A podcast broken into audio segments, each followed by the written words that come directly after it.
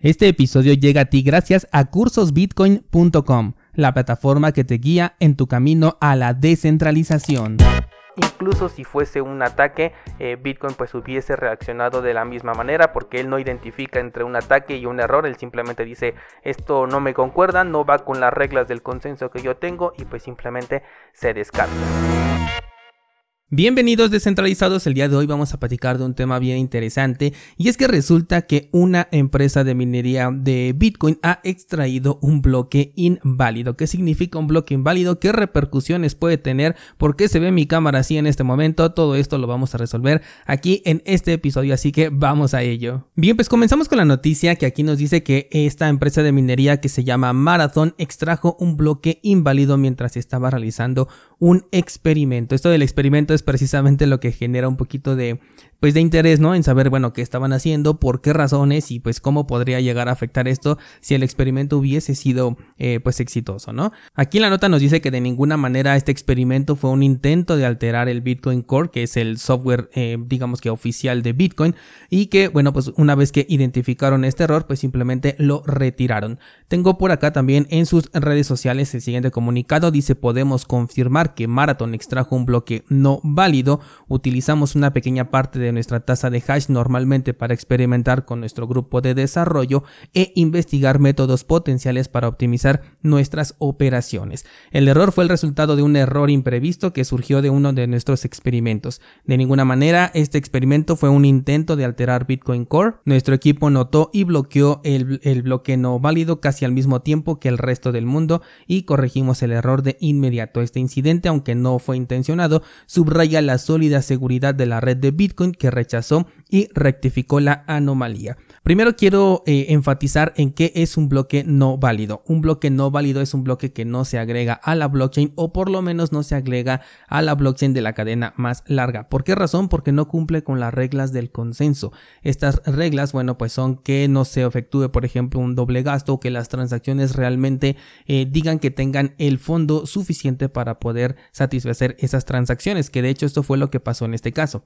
Antes de pasar a ello, quiero también explicar que esta parte que dicen de mm, de que subrayan la sólida seguridad de la red de Bitcoin porque rechazó y rectificó la anomalía. Eso también me parece perfecto de mencionar porque efectivamente Bitcoin eh, a través de su protocolo se autoprotege. Hemos dicho muchas veces que Bitcoin es, una, eh, es un protocolo resistente tanto a la censura como a los ataques. Y para poder verificar esto no hay otra mejor forma que pues la experimentación, ¿no? Que realmente reciba ataques, que realmente reciba intentos de censura y si Bitcoin pues sigue adelante demuestra, confirma y podemos verificar que efectivamente Bitcoin es resistente. No lo podemos decir que para el 100% porque pues a lo mejor aún no conocemos ciertos ataques, por ejemplo se habla de, de la computación cuántica, ¿no? Bueno, pues en ese momento tendremos eh, que verificar que realmente sea eh, resistente para esos ataques o también podemos modificarlo porque efectivamente la tecnología va avanzando y Bitcoin es tecnología y también puede evolucionar.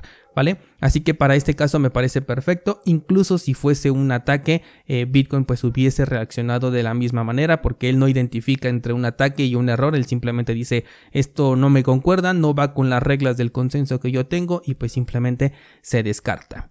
Ahora, eh, ¿qué, experimento estaba haciendo aquí Marathon? La verdad es que, bueno, no nos queda muy claro, no nos han sacado como que una autopsia de, de lo que estaban realizando. Sin embargo, tenemos aquí a un usuario que también ya conocemos que es Mononaut. Este usuario fue el que eh, nos dijo a quién le pertenecía la transacción que pagó la comisión millonaria hace un par de semanas, que hablábamos de PayPal en combinación con Paxos.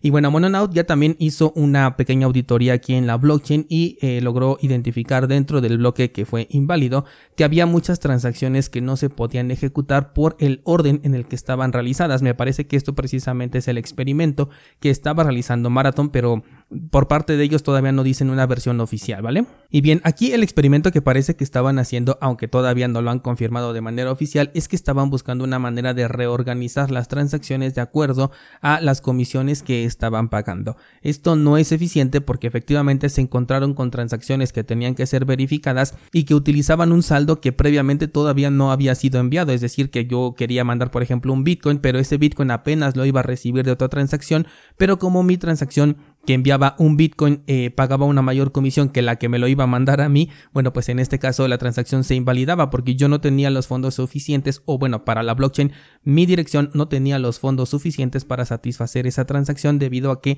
había una transacción todavía en espera, ¿no? De donde yo iba a gastar. Esto significa que hay personas que están haciendo transacciones con fondos que todavía no están confirmados.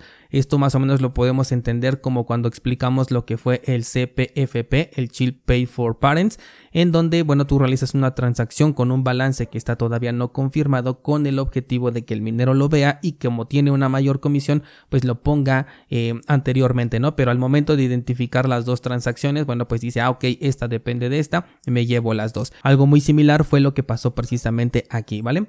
Tenemos más cosas al respecto de, este, mm, de esta auditoría que hizo el usuario de Mononaut y también nos está diciendo que este no parece ser el algoritmo de plantilla que tiene Bitcoin Core, el software oficial de Bitcoin, pero tampoco dice que parece ser una plantilla de Bitcoin Core modificada, o sea que hayan modificado el código de Bitcoin Core, por lo que asume este usuario que es una plantilla creada desde cero precisamente por ellos, ¿no? Esta es la parte de la experimentación que ellos están haciendo y supongo que dentro de esta plantilla, bueno, pues estaban organizando las transacciones de acuerdo a las comisiones que están pagando y que esto fue lo que detonó pues todo el error.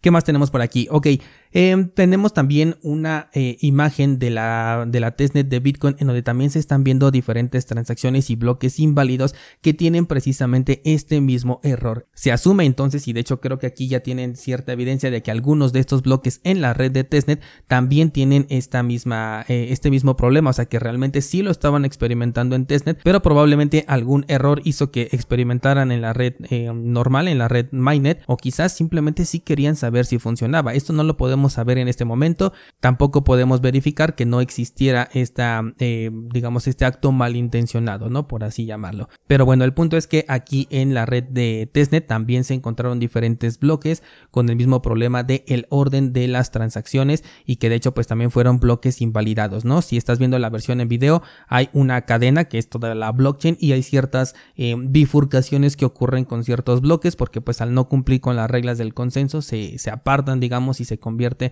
en un bloque inválido. Si otro minero tuviera estas mismas reglas del consenso, vamos a llamarle modificadas, bueno, pues a partir de ahí comenzaría a crearse otra, eh, otra red alterna, como por ejemplo lo es Bitcoin Cash, que sí hubo mineros que continuaron con estas modificaciones y bueno, por eso sigue vivo hasta día de hoy, ¿no? Bueno, si le podemos llamar vivo a, a cómo se encuentra en este momento Bitcoin Cash, pero el punto es que existe, ¿no? A mí me parece muy interesante e importante que ocurran este tipo de cosas, ya sean por errores o que de verdad sean ataques, porque como te digo, todo esto le va dando pues un, un respaldo a Bitcoin en cuanto a ese argumento que decimos de ser resistente, tanto a la censura como a los ataques. Dentro de lo más destacable de este tipo de, eventos, por ejemplo, tenemos al de China, una, eh, un país que prohibió completamente Bitcoin, que incluso hizo que los mineros salieran de su país, aunque todavía hay varios, pero eh, la gran mayoría salió de este país porque eh, lo prohibieron y sin embargo pues lo tuvieron que prohibir una, dos, tres, cuatro, cinco y ya después hasta fue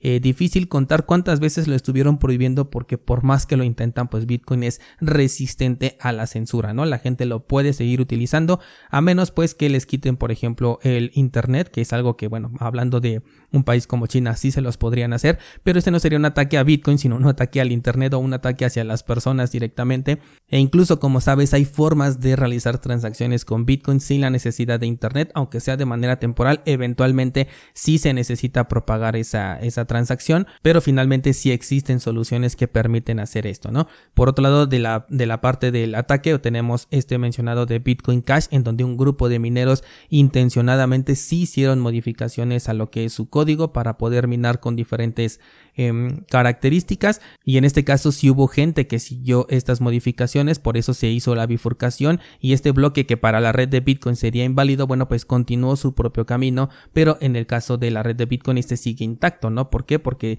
sus reglas del consenso dicen este bloque no es mío, lo mando para afuera y si otro lo acepta, bueno, pues allá él, ¿no? Ese será su propio bloque con sus propias reglas, pero em, hablando de Bitcoin, pues para él queda completamente invalidado y seguimos con la cadena más larga.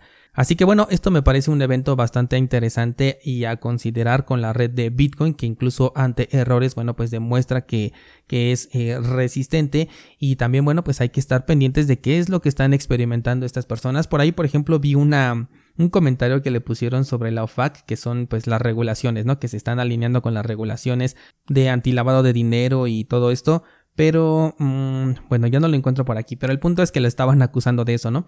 Eh, no hay evidencia al respecto e incluso si lo hicieran porque ya hay mineros que sí lo han hecho, que se alinean con estas normativas, pues finalmente son sus equipos, es su minería y si ellos lo quieren hacer de esta manera, pues es, eh, son libres también de hacerlo, ¿no? Eh, por supuesto que no estoy de acuerdo con ello. Si yo tuviera un equipo minero y ellos tuvieran un pool, pues obviamente no apuntaría hacia ellos porque no estoy de acuerdo con sus políticas, pero eh, pues cada quien es libre de hacer lo que quiera y si ellos deciden pues hacer esto, se sabrá y seguramente lo estaríamos comentando aquí en este, en este podcast. Así que bueno, pues coméntame qué opinas al respecto descentralizado, puedes escribirme a través del grupo de Discord o bien en los comentarios de este episodio. Eso sería todo por el día de hoy. Muchas gracias y hasta mañana.